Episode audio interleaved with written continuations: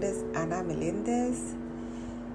Bienvenidos a este extraordinario curso de milagros que a través de la Academia del Ser es posible.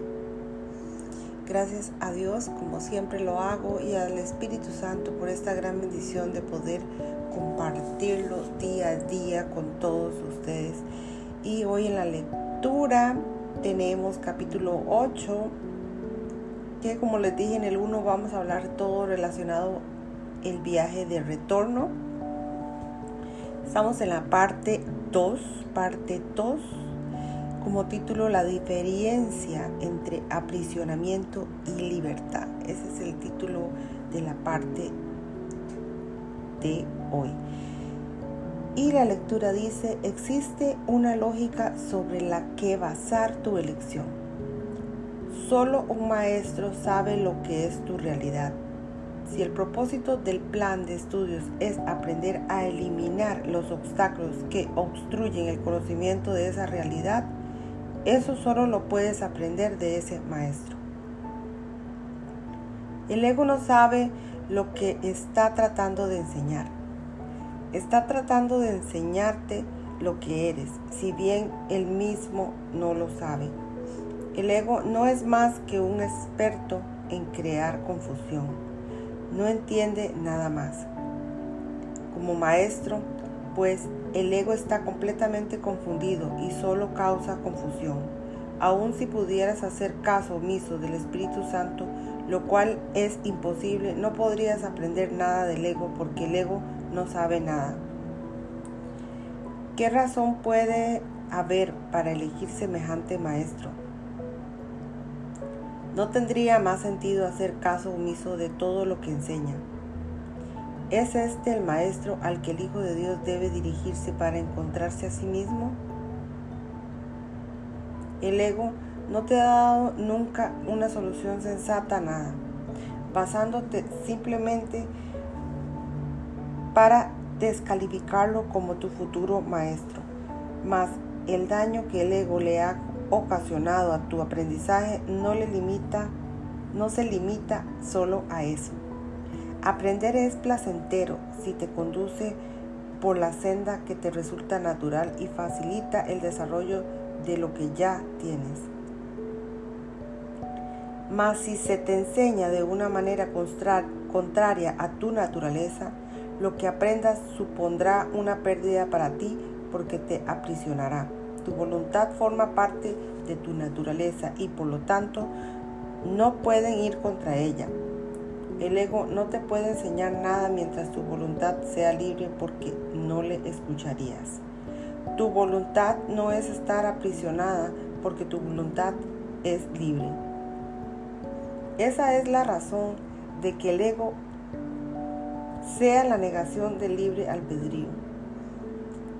No es nunca Dios el que te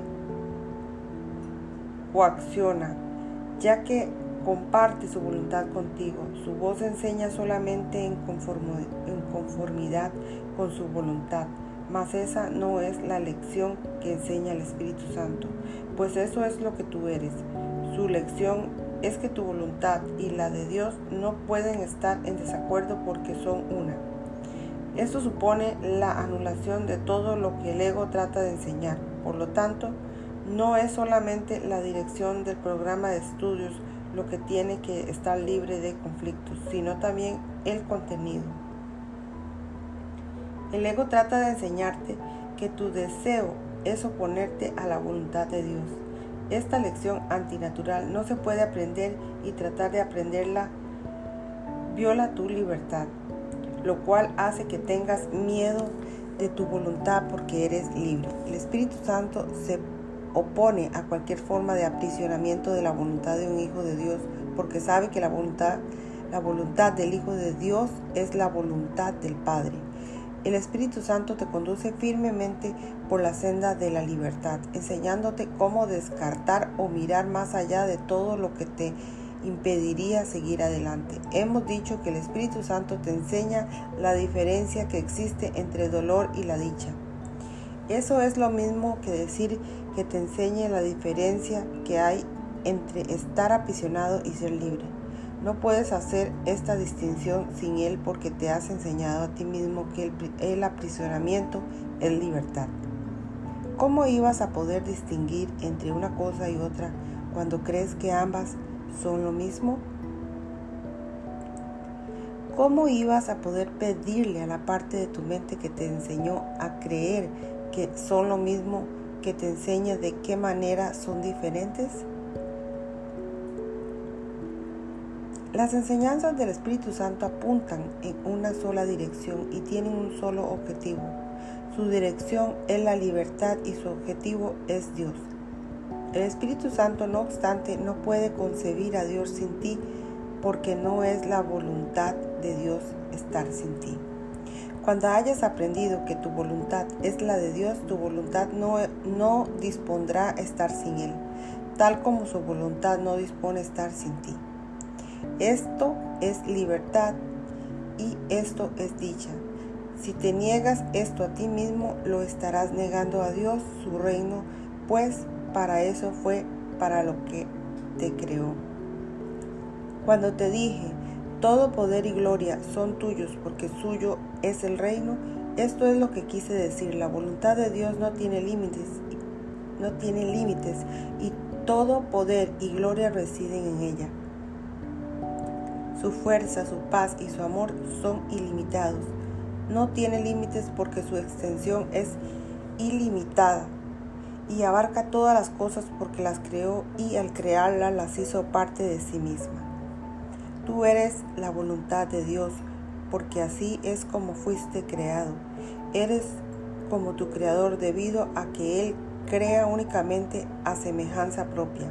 Eres parte de aquel que es todo poder y gloria. Por lo tanto, eres igual de ilimitado que Él. ¿A qué otra cosa sino al poder y a la gloria puede apelar al Espíritu Santo para restaurar el reino de Dios?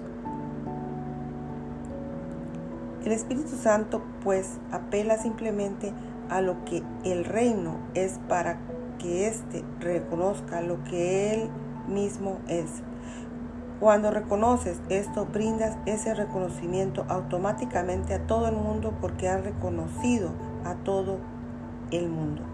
Mediante tu reconocimiento despiertas el de ellos y mediante el de ellos el tuyo se extiende. El, despertar se propaga fácil y jubilosamente por todo el reino en respuesta a la llamada de Dios. Esta es la respuesta natural de todo hijo de Dios a la voz que habla en nombre de su Creador, ya que es la voz que habla en nombre de las creaciones del Hijo y de su propia extensión. extensión.